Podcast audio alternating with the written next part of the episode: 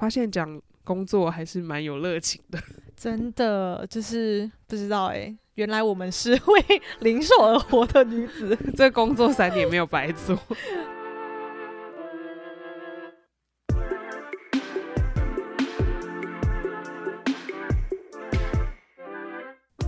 今天很难，明天更难，准备好你的生存计划，让我们一起少踩些坑吧。。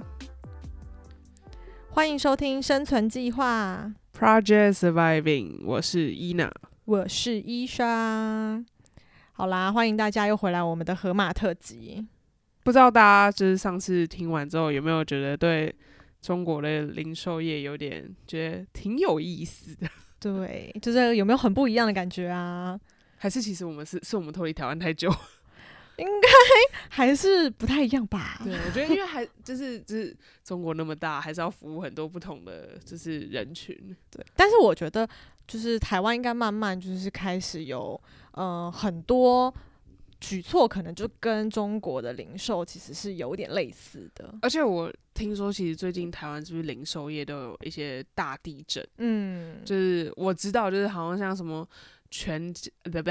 全联，我就对讲错，全联不是收购大润发吗？嗯，对，而且全联其实还有就是说，他们接下来也是要类似做是什么二十四小时就是运送，就是那种就是啊配送配送的那种的嗯的一个服务。然后我记得还有家乐福嗯也是要出，就是家乐福反正原本是法国的那个就是企业嘛，然后他们现在是要出售家台湾家乐福这个部分，然后就是有谣言说可能是统一啊，嗯，对，就是所以其实统一啊、全联这几个都是蛮大的一个就零售的一个集团。其实全联还是算蛮指有指标性的欸，因为我们来这里之后，其实反而。嗯、有些业界的人是对台湾的全联运营方式很好奇的。哦，我觉得比较运营方式，我倒不觉得，我倒觉得 最多好奇的都是广告，对啦，因为就广告真的营销这一块。。对，但我觉得很奇怪，就是就是全联不是有讲过说他其实没有想要去好好做自有品牌这一块嘛，嗯，就是他不感兴趣做这一块。我希望他感兴趣，这样说不定。我们有些机会。好啊、那我们回来讲讲，就是嗯，我们上次提到了河马，它整个形态嘛，然后有不同的业态，还有它的线下门店，然后还包括它的 O to O 是怎么样实现的。那其实回来我们再讲，就是零售业。我们会经常讲的，呃，一个就是一一个也不算术语或什么的，但是我们会讲说，整个零售业就是围绕着三个核心：人、货、场。对，那我们接下来就是要帮大家简单介绍什么是人货场，以及说我们从人货场这三个角度去看，说河马先生是怎么做他的一个就是应变，然后跟他一个运营的方式。对，那人的话，其实我们知道的就是消费者，就是你的目标客群你的 TA 嘛。对。那货的话就是商品，就是很嗯简单，你的产品。那场的话，其实就是一个场域。你可以想象，如果今天呃在零售业是一个超市，超市就是它的场域，那它的场景又会是什么样的？所以这就是我们在讲人货场的一个呃这三个点。对。那我们第一个可以先来聊聊，就是其实盒马非常的精准定位它的目标消费者，还有它的嗯需求场景，所以这个就是所谓的人跟场，对吧？嗯，那第一个我们可以先讲讲它的消费者定位是怎么样的。因为像河马的这种，他们的原定的这种目标消费都是新生代，可能嗯八零九零后的这个消费群体。那其实他们就是一开始这个最一开始接触所谓的互联网，当然可能不像现在的 Z 世代，他们是完全是生下来对，生下来就是互互联网，就我们是有那个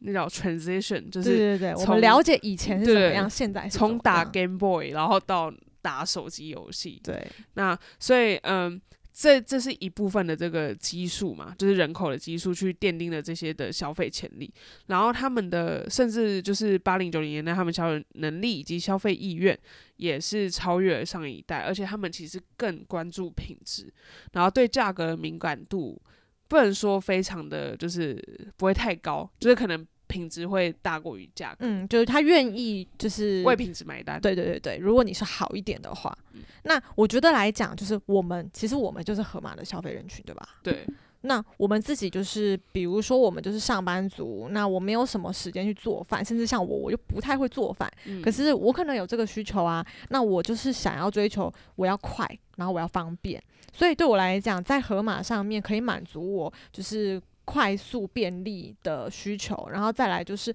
我觉得盒马上面总是有一些很新奇有趣的东西，嗯，然后它可以呃让我觉得在就是这样子的价格之下，我买到这个东西是 CP 值还蛮高的，对。然后品质又是好的，嗯。那又是我觉得有跟上趋势或是创新的东西，我真的就会很愿意买单。对，其实说实话，就是像呃，我跟医学可能稍微不一样，是我爱做饭，嗯，然后但是就是呃，说实在，如果你是一个会做饭的人，可能会很挑剔，就是说哦，我要买这些买这些，然后你可能会比较便宜。但是嗯对我来讲，我就会觉得说，呃，我在盒马买可能品质更有保障，虽然整体的总消费额会贵一点，对，但是我就会觉得说，至少它是健康，然后有品质，东西是好的，那我就宁对新鲜，我就宁可为了买单，而不是说为了省那一点点钱，然后买过来的菜，然后确实很容易坏掉。嗯，其实当然，盒马还是有很多其他竞争对手，就是在嗯这边，它也是就是做配送、到家配送的。可是其实，呃，我们自己也买过，明显的就是，尤其在生鲜产品上面，品质是有差的，对啊，而且你的选择可能相对也没这么多。嗯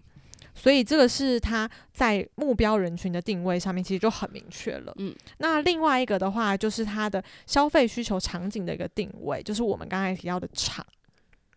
那其实盒马整个消费场景，它就是围绕着吃这件事情，所以它的很多的产品的品类啊，或是在呃门店的一些就是呃氛围的营造啊，它也都是要符合让消费者觉得我在这个情境下，我会想到我要买什么，我会想到我要吃什么，而去促使他就是去购买嘛，就是让大家会有也许是冲动性的冲动，对，对消费这一类的。嗯，所以其实我们之前有讲到说，盒马做了很多大量的半成品啊、成品啊，还有一些可以加热就吃的这些东西，其实也是提供了就是他客他的目标客群的需求。对。而且其实他在他的 App 上面，我觉得非常贴心的，也是一个怎么说，就是做他的线上社群。例如说，他不是，呃，可能就是有线上食谱，对，所以就是他这道菜下面就直接帮你关联他的这个线上食谱，然后让你就会觉得说没那么做菜没那么难，然后你也知道说这些东西可以做什么。而且其实我自己的话，我就会，我有时候因为我不像你会做菜，所以我不会自己想说，嗯，我要做什么。就算有时候我想到说我想做这个东西，但我会不太清楚到底需要哪些食材。可是盒马它每个商品下面其实都会有推荐的菜，然后我就会点进去，然后它就会推荐你说，哦，那你这些菜应该要买哪些食材，或者是说你买这个食材可以做哪些菜。对，我觉得这个真的是就是不用让你再花心思想。对啊哎、，我最近被他就是安利，嗯，哎、安利我要怎么讲？推荐好了，嗯。就是他很会做那些什么季节性的推荐，例如说，呃，这个节气什么小雪嗯就要嗯喝什么汤，对，然后吃什么炖什么牛腩。嗯，然后我可嗯能就是因为我很喜欢，就是周末那种起来，然后很慵懒的时候，我就会打开 app 想说，哦，我下周要煮什么便当，然后哎、诶我没想到，想说，嗯，好好，那可以，那我就来煮个什么萝卜炖牛腩，就是嗯因为我就是只是很容易的被他在首页的这个就是推荐，对啊，这就是他去营造了一个就是场景，然后促使你去想到说，哦，我可以吃这个耶，那我是不是要去买点什么东西这样子？所以我觉得这是一个还蛮好的一个就是方式，这样。那其实除了就是这种，我觉得它线下门店的那个氛围营造也是很好的。就比如它呃某些档期嘛，就是我们都知道一些呃季节，某些季节我们就会要主推一些什么东西，就像现在这个时节，就非常适合吃火锅、没啊，错，就是火锅季啦，现在。所以它就是你进到它线下的门店，你可以看到它的火锅季相关的那些营销的物料啊，就是满满店都是。然后比如区域里面，你肯定就是看到冷冻的那个区域，对吃火锅一定要有那些什么火锅料嘛，嗯，所以那些火锅料就都会很齐全。而且我觉得我最喜欢的是他们很会做这些产品关联陈列。对，就是例如说火锅料旁边就可以放一些一次性的餐具，嗯，或是火锅底料，就你一定要，比如什么，呃，海底捞的牛油火锅底料，对对啊，就是很方便，你其实也就可以在那边就买完你所有你要的东西。所以这就是他们在就是整个消费场景的一个营造。那再来的话，其实第二个大重点是一个就是重构消费者的一个价值观。其实这一块我觉得它是覆盖比较多，诶，它其实就是人、货、场都覆盖到了。嗯那我们要不要来讲一下它的？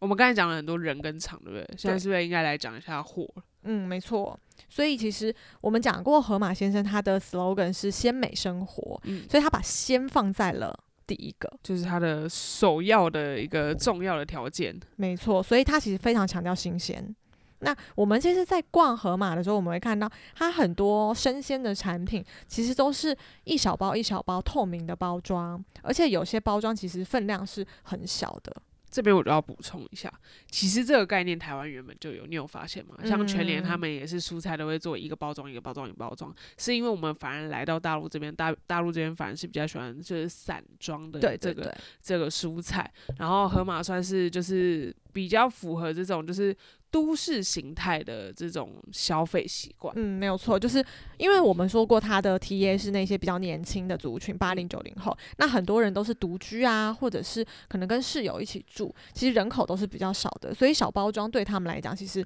也还蛮方便，就负担不会那么大，嗯。我也想讲一下，就是呃，河马之前出过就是那个米，你记得吗？一个小小罐米对，它那个米好像才三两三百克吧。，对，就其实一般人要买米，谁会买那么小的、啊？我如嗯果是一个家庭要买米，我一定要买一大包，我一定要买个一公斤斤啊对，或五公斤，什么一公，斤？看没煮饭的人哪有有一公斤的好不好？不是家庭才不会买啊，一对啦，公斤家庭可能你想想看，我们家这么几个人，就吃了多少东西，吃了多少米，嗯，可能对我吃的比较多吧。你真的吃蛮多。对，但是他们却出了这种小包装的米，而且它就不用洗，它是直接倒下去加水而且煮了好他就跟你说什么一杯米一杯水，就是对对就是让你知道，这哎，我觉得这就是因为现在人口变化的关系，然后整个人口结构改变，所以他真的是很就是跟得上潮流，然后去做符合这个社会他现在整个的需求。对，就消费者的需求。所以其实呃，他们还出了一些一系列的一个产品，就是日日鲜。日日鲜它强调的就是每日都新鲜嘛，所以嗯它有一系列产品就是日日鲜的蔬菜、日日鲜的肉、日日鲜的鲜牛牛奶奶等等的。对那它就是每个产品包装，比如今天星期一，它上面就会写一星期一，嗯，对，那你今天只能买到星期一的菜。今天如果是星期二了，你就会只买到星期二的菜，你不可能吃到昨天的菜。对那你们就会很好奇，那如果假如说礼拜一的菜没有卖完的话，他会去哪里，对不对？对，我也是直到最近才知道，因为其实呢，最近盒马他们又出了一个新的业态哦，就是生鲜奥类。哦，对，然后这奥莱这边叫奥莱，所以它就奥特莱是斯，对奥特莱斯，然后他们就是有一个河马生鲜的奥莱，所以我猜啦，就是那种卖不完的菜，他们可能就到那边。对，但是他们就是强调绝对不让消费者吃到隔夜的食物，这样。是的，另外呢，再来就是他们讲到的所想即所得，也就是我现在想要，我就可以拿到。嗯，这就是强调它的配送速度了。对那也是我们就是前面有提到，它很完善、很健全的一个 O2O O 体系。我觉得其实这个真的很棒诶、就是比如有时候我晚餐可能吃完了，嗯，或者是我在吃晚餐的时候，我就想啊。我好像忘了买甜点，或我想吃冰淇淋。那我们家很常就是突然做一做，就说哎呦，好想吃冰淇淋哦，对，然后就会马上嗯盒马，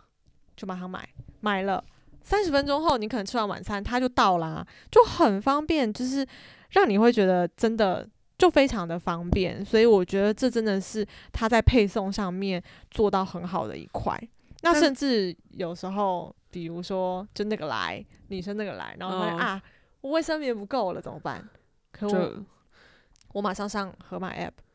过一下，它就到了。对，就很方便啊。但就是还有别的 app 也可以做这些事情。对啦，但我还是要就是我们不要这么的捧他，哦还是要必贬须说他一下吗要贬他一下。哎、他前阵子真的很夸张，我觉得可能是他们自己运营上面有些问题，或是可能那时候招那个送货员可能有点的，人人人力上的一些短缺，因为有一阵子，因为他就是以他三十分钟可以送达，就是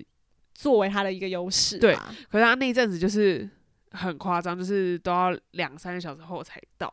所以那阵子我们有点小不爽。对，因为他就是每次你点完就可以选下一个时段，然后那一阵子就是每次都要选比如说我三点两个小时后三点叫，对不对？通常我们都是可以选那什么三点半到四点到，对啊，然后后来我们那一阵子是直接就是只能什么五点，嗯，这就会让我们觉得说，那我干嘛选你啊？你就是可以解决我就是当务之急啊！你现在没有办法这么快配送，有一阵子我差点快要气他，就是弃他而去，但还是就觉得，因为我觉得。说实话，我觉得我喜欢河马不不一定是因为它快，而是因为我它可以一站式买完我想要的嗯东西。对，所以就讲到它第三个一站式购物。那其实河马它，我们讲说它围绕整个就是吃的场景嘛，那其实它也通过它自己的优势互联网的技术去呃去讲到说，那它到底可以提供哪些商品是符合消费者的需求嘛？嗯，所以我们说一般食品用品它都可以覆盖。对可是我觉得河马最好的地方，算是它还会提供很多差异化跟创新的品类。嗯，有多的多的一点选择。这哦。我就要讲讲我最近很喜欢的好，河马的一个产品，，我也要分享我的。我很喜欢它最近那个酸奶，就是那个番趣哦我的杯妈呀，你简直像中毒一样哎、我每天都要吃，然后我还一口气买了那种一个礼拜的哦，我要，说，因为河马他们其实有河马会员，但是他们们的河马会员它的机制有点奇妙，就是它是例如说你可能要买到一定的一个额度，然后它才会返回你那个优惠的，就是金金额，可是他又会分期跟你收款，然后那个分期就要用支付宝的花呗。花呗就是所谓的一个分期的一个方式，可是呢，台湾人又不能用支付宝的花呗，所以我们就不能办那个会员。然后呢，伊莎为了要买那个就是有呃是酸奶嘛，番对趣杯酸奶，然后他就还就是赖着我们同事，就是每周二有一个盒马 八八会员折折扣，对，然后他就说你可不可以一次帮我买三个，然后下礼拜一次可以帮我买四个，我就想天呐，你是什么优格中毒吗？哎、那很划算啊！他如果会员的话才九块九，哎，他就是很很很方便，就是他所谓的番趣杯，就是他把酸奶跟他那个脆脆分成两格，然后我就可以一折，然后就把那个脆脆直接倒进酸奶里，然后拌一拌就可以吃。哦，每次下午的时候你肚子饿吃这个，就真的是超级就是解馋又饱腹，好不好？那我要分享我的，我觉得我最爱的是他现在，因为就我们刚才说到火锅季，对。我觉得他真的很棒，他就是直接帮你，就是有那种一个套餐的，然后就是，嗯。而且我觉得他的套餐真的不啰嗦，不是那种乱七八糟的东西凑起来的，对，是你需要的，真的刚好就我需要，可能就是两呃三盒肉，嗯，然后锅底，然后一个蔬菜的一个拼盘，然后大概有一些什么豆类、豆制品的拼盘，然后一个可能什么宽粉，就是那种主食的对那种主食，主食的一个东西，然后这样拼起来，就是真的不啰嗦，我只要大概不要不要，只要再补个一两样就可以。对啊，而且甚至我们吃火锅一定要什么蘸酱。哦，对，它连蘸酱料，有它全部都有，所以你真的是可以什什么都不用准备你买一它一套就好了。一键购下单就可以了。对，就是这是它非常棒的一个一站式购物体验。对，那我们刚才讲的就是吃那么多，然后吃的开心很重要。那怎么开心呢？就是要把吃还有做饭变成一个娱乐。好啦，我其实不是一个那么爱做饭的人，但是的确，我觉得就是我自己来到这边之后，然后慢慢的我会。有时候有点享受做饭的快乐，但就大概几个月，才会来一次。对，但就就是做久了就觉得很烦啊。好了，我是啊，我的呃，我我还是很喜欢很 enjoy 做饭这件事情，而且尤其是每次出差回来，我最想念的就是我的厨房了。